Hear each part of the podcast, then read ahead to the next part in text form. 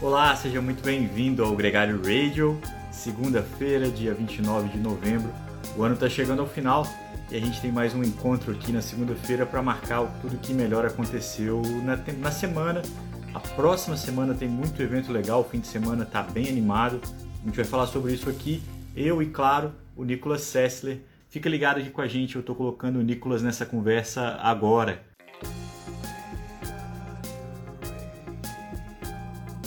Aí, Nicolas, cafezinho. Terminando o treino Coffee Ride aqui, ó.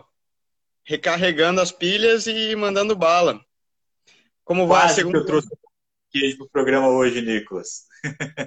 ah, foi aqui, ó. Acelerando, um olho no relógio, outro no, no Garmin ali. Tem que acelerar o final porque tem que chegar até as nove. Deu tempo, ó. Sobrou ainda até para tirar o café. Tá bom. Num... Tá ótimo. Tá sobrando. Não é café Rubé do Gregário, porque acabou já. Aqui em casa preciso pedir mais. Mas é um, um café que eu recebi de um amigo lá do Espírito Santo. Muito bom. Sempre vale curtir um cafezinho aqui, né? Segundo, então, nem se fala. Que legal, Nicolas. É bacana ver você pedalando aqui no Brasil e curtindo um pouco também essa, esse descanso ativo, né? É, merecido retorno.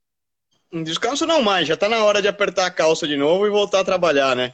Senão, quando voltar a temporada, o pessoal nota. Não, não dá para fazer um, um Yanuri, que voltava uma baleia do, da temporada, né?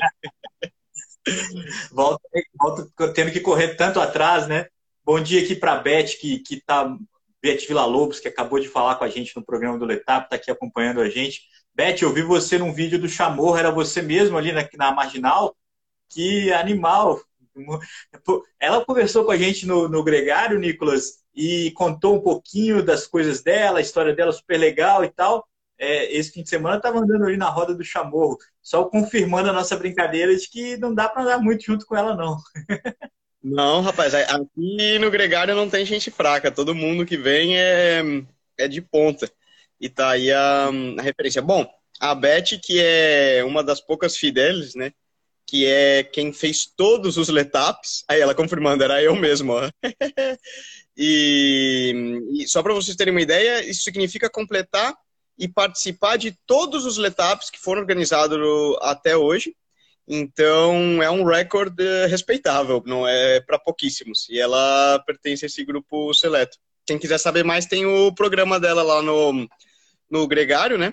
Pode entrar através do Spotify ou do, do seu player de podcast favorito e escutar. Ficou bem divertido. Ficou muito bom. É o programa anterior, né? A gente já está no ar com outro programa que é o Partes Íntimas, que também é um grande sucesso, todo mundo curtindo e, e sabendo aproveitar as informações que estão ali de altíssimo nível com o Fernando Rianho, com o Dr. Rafael Coelho e também com a Silvia Gomide. Aqui, falando de partes íntimas, para quem escutou, o que eu estou fazendo agora é exatamente o que você não deve fazer, né?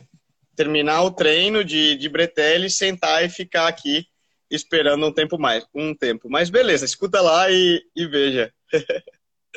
Mas Bonito. vamos lá, a temporada também tá meio morna no que é estrada, né, Leandrão? Mas também rolou, tá rolando ciclocross a fundo. Eu dei uma, dei uma olhada, belas imagens de, do pessoal na lama lá na França, também rolando pista, então vamos, vamos botar o programa para rodar então. Para quem está sentindo falta da ciclismo de estrada, essa semana, nos dias 1, 2 e 3, a gente tem o Pan Júnior, e aí tem brasileiro correndo, tem muita é, coisa legal para matar a vontade, porque de fato tem muito pouca coisa acontecendo, a temporada está parada, a gente tem visto alguns ciclistas correndo na pista. É, a Champions League de pista, né, Nicolas, tem sido um grande sucesso. A gente teve a segunda etapa na Lituânia esse final de semana.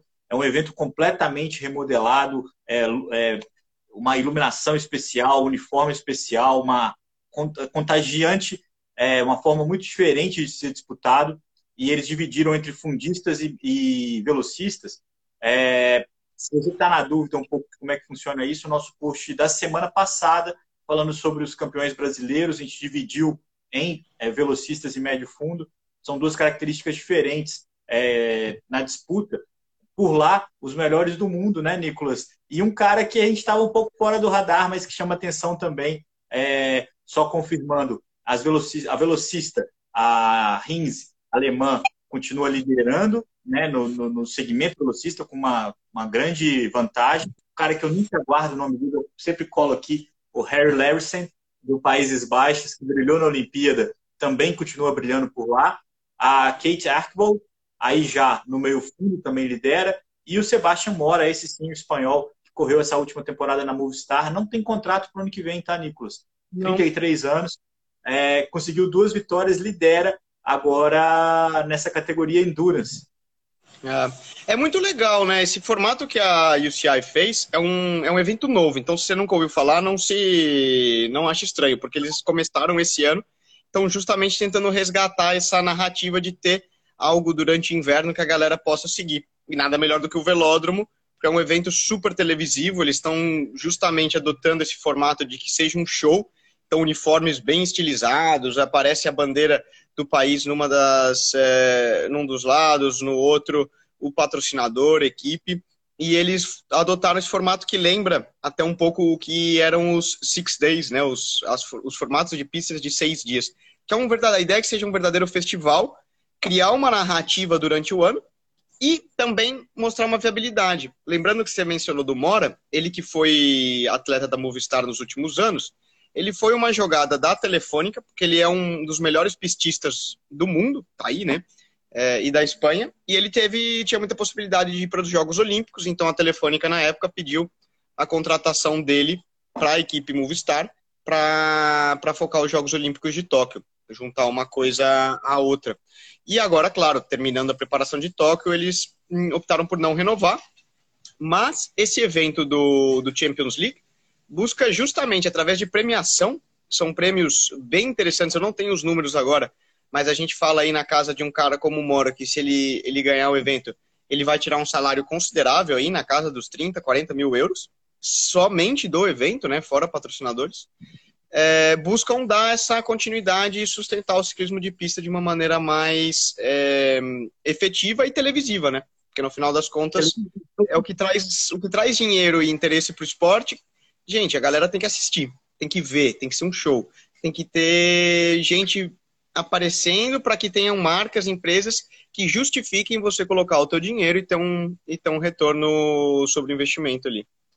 Eu recomendo seguir tanto no Twitter quanto no Instagram, porque a linguagem do Champions League toda é uma coisa muito diferente. E é aqui tem o, a pessoa comentando o Corredor X sobre a Cristina Vogel comentando o evento. Esse também é uma das atrações. É, é, ela é uma grande figura, uma alemã que se acidentou e, e ficou na cadeira de rodas, é, mas continua super é, ativa no ciclismo. É muito legal vê-la participando disso também. Mas acompanhem, que é muito legal, é muito diferente. Vai ser também o tema da semana no Instagram do Gregário. A gente vai colocar algumas fotos desse evento para você entender um pouco mais. Nicolas, é, ele é bem dinâmico, coisa... né? Ele, ele foi fechado com transmissão para o mundo inteiro é, em parceria com a Discovery, Discovery Channel, né?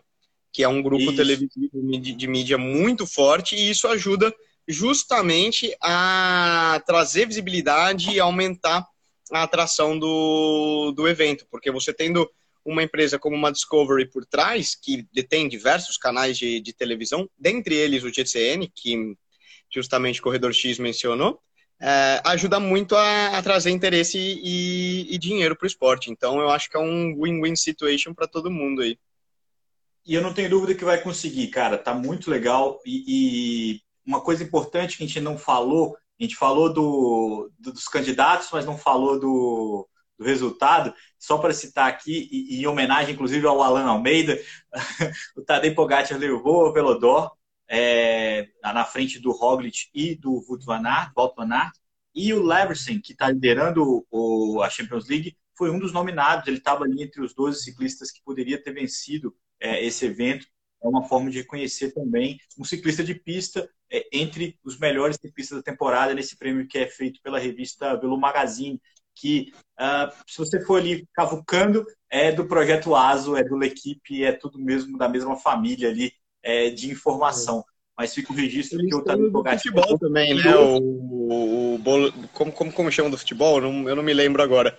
Mas também Agora, o Messi ia levar, Hoje, eu acho.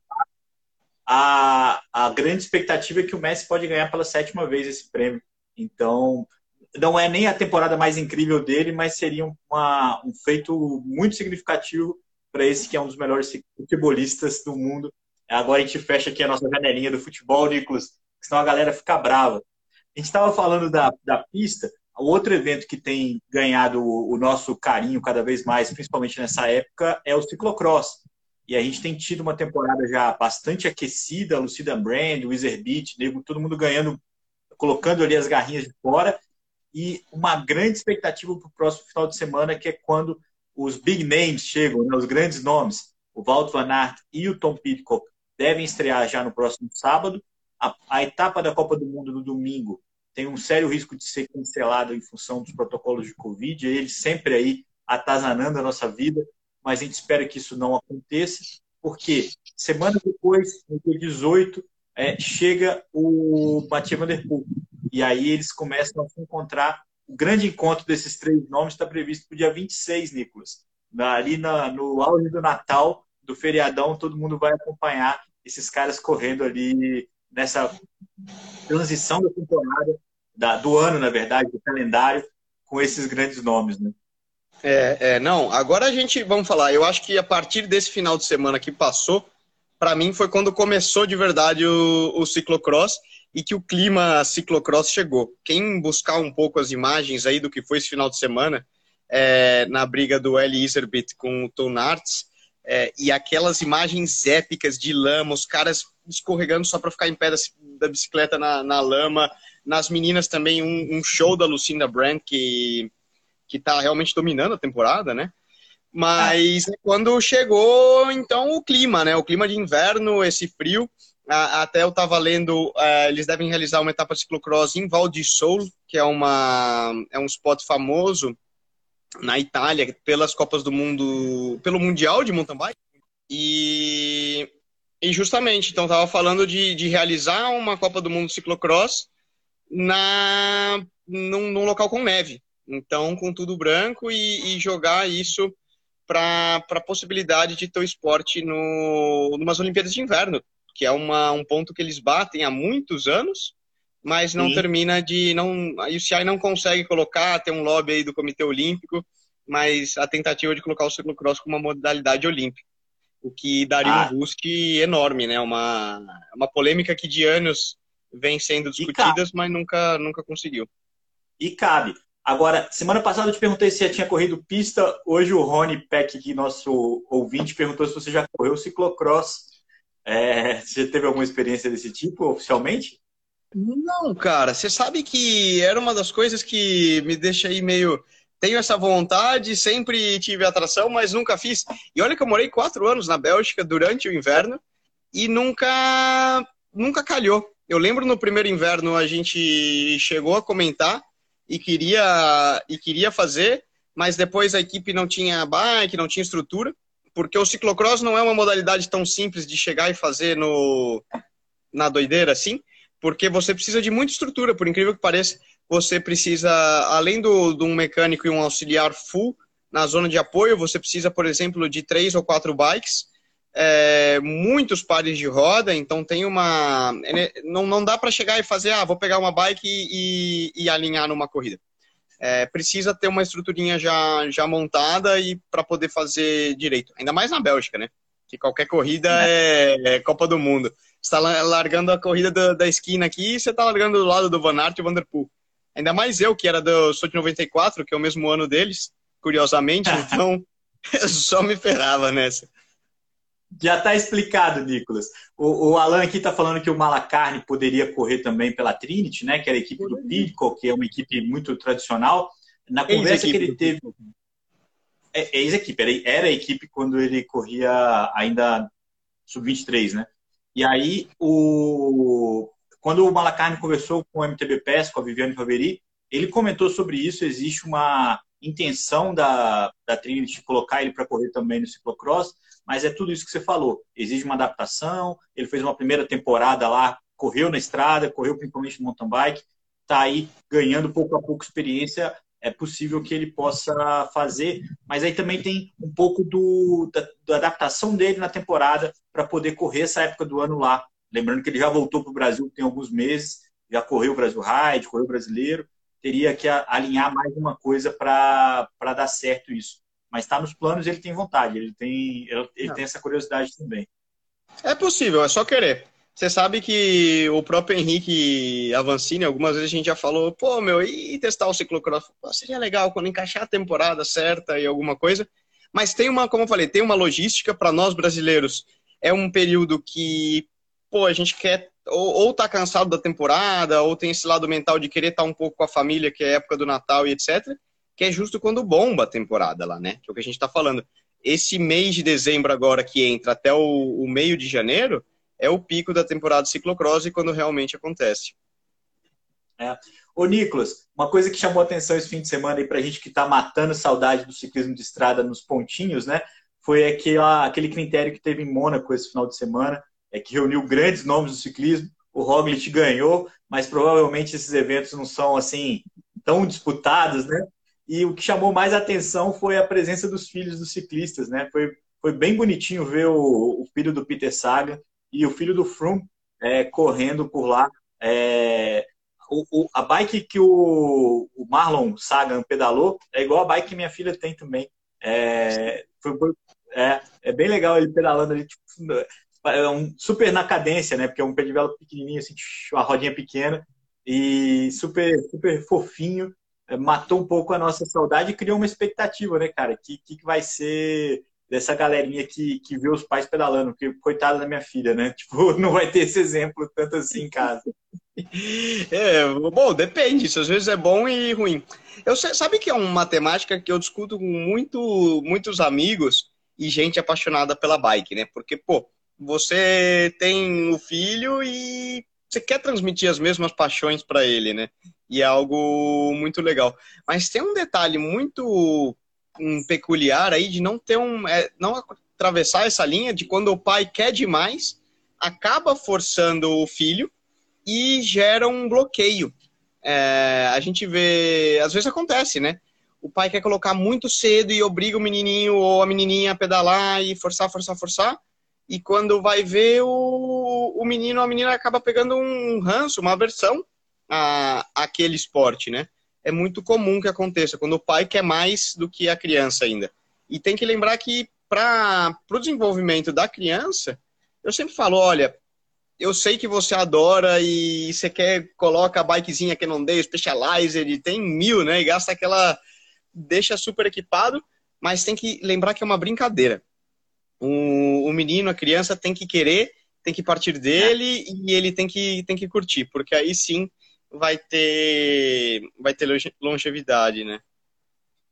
Com certeza, cara. Lá em casa é, até tem sido curioso porque a mais velha gosta, pede para ir, vai, pedala, mas no ritmo dela, do jeito dela, ela não, não gosta de pedalar com as outras crianças do prédio, e mas tem se divertido muito. E a mais nova ainda tem um pouquinho mais de dificuldade, mas acho que essa hora vai chegar.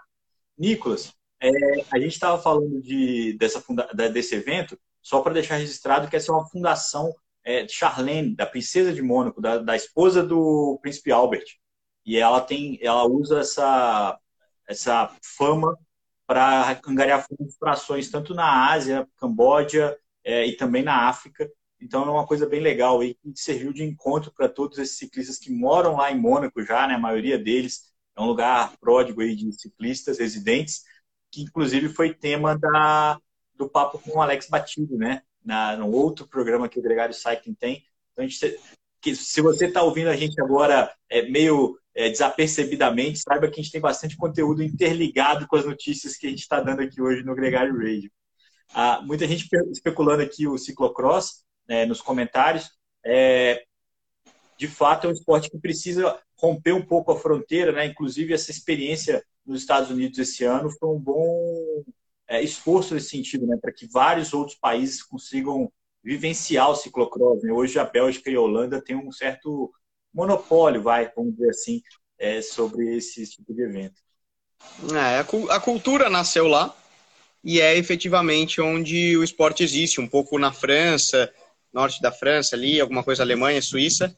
É, Espanha está crescendo muito a paixão pela, pelo esporte, eu vejo, eles têm o Felipe Ortiz, que corre na, na Burgos BH também e tá, tá sempre batendo ali na porta de um, meio como um efeito que o Henrique Avancini está tendo com o mountain bike para nós. Então o Felipe é um cara que está batendo ali na, no, num top 10, de vez em quando ele pega um pódio numa, numa prova UCI ali na Bélgica, alguma coisa, e está trazendo muito dessa paixão e, e visibilidade para o espanhol também. Mas, de qualquer forma, ainda é um esporte bem nichado a esses países eh, europeus, um pouco nos Estados Unidos, né? Que a, a mobilidade está nascendo. Mas é, é, curioso, eu teria que buscar entender um pouco mais até por que, que outros países a, a cultura não nunca se difundiu e, e praticamente não existe na modalidade. No Brasil é inexistente, né? É, é uma coisa completamente. Existe a bicicleta de ciclocross, existe um pouco de gente que, que curte o híbrido, mas a modalidade e principalmente a cultura ainda é uma coisa muito distante. É, isso, inclusive, Nicolas, leva para o gancho da agenda da semana, porque no próximo final de semana a gente tem aí alguns eventos importantes é, de destaque, inclusive a Adverve Gravel Race, que é uma prova de gravel, que é um tema que também, assim como o ciclocross, tem conquistado mídia, tem conquistado as marcas, mas que a cultura aqui no Brasil ainda está em ascensão, ainda está em posicionamento, né? Essa prova vai ter a participação do terceiro gregário, do Álvaro Pacheco, e com isso vai ser tema aqui também é, no Gregário Cycling. É, além dela, Nicolas, vai ter um evento no próximo fim de semana também em Interlagos, noturno, ah, que é promovido pelo mesmo é, organizador do Rally dos Sertões. Uma prova muito curiosa também, que está com inscrições abertas para quem abertas para quem tiver a curiosidade de pedalar por lá, dessa vez no final de tarde, a prova larga às seis da tarde, então vai ser curioso também. Tem a Bonito 21K, que é a prova que a gente também já falou aqui no programa, é, lá em Bonito, no Mato Grosso do Sul. No Mato Grosso. Agora, Mato Grosso. E, e aí, será que vai passar no Enem, Leandrão? Ser... Hum... Oi? Será que vai passar não, na geografia do Enem ou não? É, pegadinha. Sempre sempre ao vivo, né? Sempre dá essas dúvidas. Aqui até o, o a Mauri comentando aqui que vai ter essa prova. Mato Grosso, Grosso do Sul, Sul. Tá nossa ignorância aqui, falta de conhecimento geral. A gente fica só é. bitolado em conhecimento do ciclismo e fica e perde conhecimentos gerais. Impressionante, né? Conhecimento, cara, é, é, é, puro desatino, porque você sabe, você já escreveu isso algumas vezes e acaba se confundindo enfim, em Bonito, no Mato Grosso do Sul, vai ter uma prova muito legal. A gente já conversou sobre ela aqui outras vezes e na próxima segunda a gente vai falar de novo sobre ela. Uma prova bem, como o próprio nome da cidade diz, é bonito, mas também vai ser muito acirrada. E para terminar, Nicolas, vai ter um evento na ciclovia do Rio Pinheiros também, que vai ter um contrarrelógio na ciclovia, uma prova que tem o, o incentivo da Pedala Itália, que é do consulado italiano, vai ser um evento curioso que a gente também vai ficar de olho para ver o que, que, que, que, vai acontecer. O Ed, seu correr é muito mais fácil quando você está só comentando, viu? Enfim, desculpa mais uma vez, eu sabia que era Mato Grosso do Sul, só fiquei inseguro. E, enfim, vamos mudar de assunto depois dessa agenda. É, só para fechar, Nicolas, a gente tem que falar do Pan Júnior que está rolando na Colômbia. A gente tem, já teve as mountain bike, e as provas de BMX. O Brasil ganhou medalha nas quatro modalidades, no masculino e no feminino. De BMX, a gente teve uma prata e um bronze. No mountain bike, a gente teve dois bronzes com o Gustavo Xavier e com a Juju Morgan. A gente teve também as provas de pista, que terminam hoje, nessa segunda-feira, dia 29. A gente conseguiu alguns bons resultados, como um quarto lugar na perseguição por equipe feminina, um quinto lugar com o Otávio na Omnium, masculina, e hoje a gente corre a Madison com duas duplas brasileiras, a Iana Camargo e a Amanda Conkel no feminino, e também o, o próprio Otávio com o Pedro Rossi no masculino. A gente tem aí a última chance de conquistar uma medalha. Seria importante beliscar uma medalhinha, que é a modalidade, modalidade que é a nossa ponto fraco, né, Nico? A gente tem que conseguir aparecer um pouquinho, se motivar um pouquinho para conseguir buscar uma, uma evolução. De qualquer forma, já é louvável os resultados, a gente tem conseguido algumas coisas, é bacana ver essa garotada correndo por lá. É, vamos ver. E tem, fora das modalidades de pista, tem muita coisa rolando, né? No mountain bike a gente conseguiu dois pódios, no BMX também. É, e logo Sim. no final de semana seguinte vem as provas de, de estrada contra relógio, que as expectativas são boas também. Então vamos, é. vamos torcer e acompanhar o Brasil por lá, pode ter certeza. Eu boto fé numa medalha na estrada, eu acho que vai vir. Agora, um detalhe curioso, Nicolas. para você que está acompanhando por alto aí o Pan Júnior. São 12 eventos da pista. É, por enquanto já tem. Hoje terminam outro, outros quatro eventos, a gente vai saber quem são os medalhistas de ouro. Mas as oito medalhas anteriores de ouro, que, que país que levou, Nicolas? Tenta hum, sorte. Isso não é difícil, né? A altitude senta bem pro pessoal.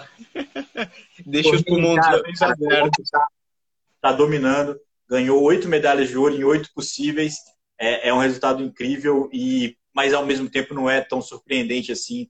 É um país que tem um, um bom desenvolvimento na modalidade, é, quase que no mesmo nível europeu. A gente viu aí, esses dias, semana, circulou uns gráficos sobre a inserção do ciclismo colombiano no World Tour, é padrão dos principais países, principais nações, né? Então, o resultado... de tradição, né, Leandrão? É, e aí eu te faço a pergunta para exemplificar por que, que o Brasil é uma nação com tantos jogadores de futebol, de futebol profissionais na Europa e a Colômbia não? Também. É, é não, é, não é tão simples assim. Não é... é... tão simples assim, mas tem uma questão cultural que influencia diretamente. É, sem dúvida. É, é uma, uma, uma discussão longa, Nicolas. Pode abordar. Pô, dá tema para muitos Já... cafés com os pedal, viu? Exatamente. Mas o importante é que o Brasil está disputando, é uma garotada muito boa. Boa parte desse time que está na pista vai correr na estrada também. E eu acho que vai ser bem bacana, tem sido bem bacana acompanhar e ao mesmo tempo incentivar o desempenho deles. Enquanto isso, a gente vai seguindo em frente com o Gregário Radio, Nicolas, e com o Gregário podcast. Tem muita coisa rolando. Daqui a pouquinho já... Eu tenho isso, né? até que, que sair e tomar um banho rápido, porque agora a gente grava nada mais, nada menos com Samuel Bressan, que é um engenheiro que desenvolve os pneus da Pirelli, cara. Eu tô super animado para essa aí. E sai amanhã no Gregário Tech com o Rafa Mesker. Então vai ser uma aula de tecnologia de pneu, como escolher, desenho, composto por que, que usar um, por que, que usar o outro. Então, para quem tem curiosidade, amanhã vai ter um verdadeiro masterclass. Eu vou agora, preciso Aí. puxar a colinha daquela estudada para não, não fazer feio, porque vai ser muito legal, né? Então, quem tiver curiosidade, perguntas aí de que tipo de pneu escolher, composto, por que, que eles usam, às vezes, uma, é, um, um, para um certo determinado terreno, um, um composto mais duro, um composto mais macio, como que eles trabalham isso na, na, no desenvolvimento dos pneus. Então vai ser, vai ser muito legal. Lembrando que o Samuel é, o, é um dos chefes do, da engenharia lá na, lá na Itália, na Pirelli da Itália. Então vai ser uma oportunidade bem legal. Legal, a Pirelli que está investindo forte na equipe Trek, né? Na equipe Trek Segafredo. E só contando aqui que todo mundo notou a presença, a passada aqui que o Avancini deu no, no nossa conversa. É, lembrando que tem uma, uma live que eu participei ontem com o Rogério Bernardes, com a Viviane Faveri, falando sobre a Copa do Mundo que vai acontecer em Petrópolis em abril. O Avancini tem um grande papel nisso, um papel essencial nisso. E com o Rogério falou todos os detalhes sobre a logística, sobre como participar, de como assistir. As primeiras 4 mil inscrições, já, 4 ah, mil inscrições não, 4 mil convites já foram vendidos rapidamente. A expectativa é de 20 mil pessoas por dia lá. Nicolas, um grande abraço, um grande abraço para todos que acompanharam com a gente essa conversa até o final. A gente se encontra na próxima semana. Antes disso, entre isso, vários outros programas, Nicolas. Mas segunda-feira que vem, Gregário Radio é o nosso reencontro aqui na live no Instagram. Essa vai ser. Valeu, então. Boa semana a todo mundo e bora pedalar. Bora pedalar. Se você pegou essa conversa pelo caminho, daqui a pouco ela vai estar disponível tanto na nossa página do Instagram, como também no nosso podcast Gregário Radio. Um grande abraço e até a próxima.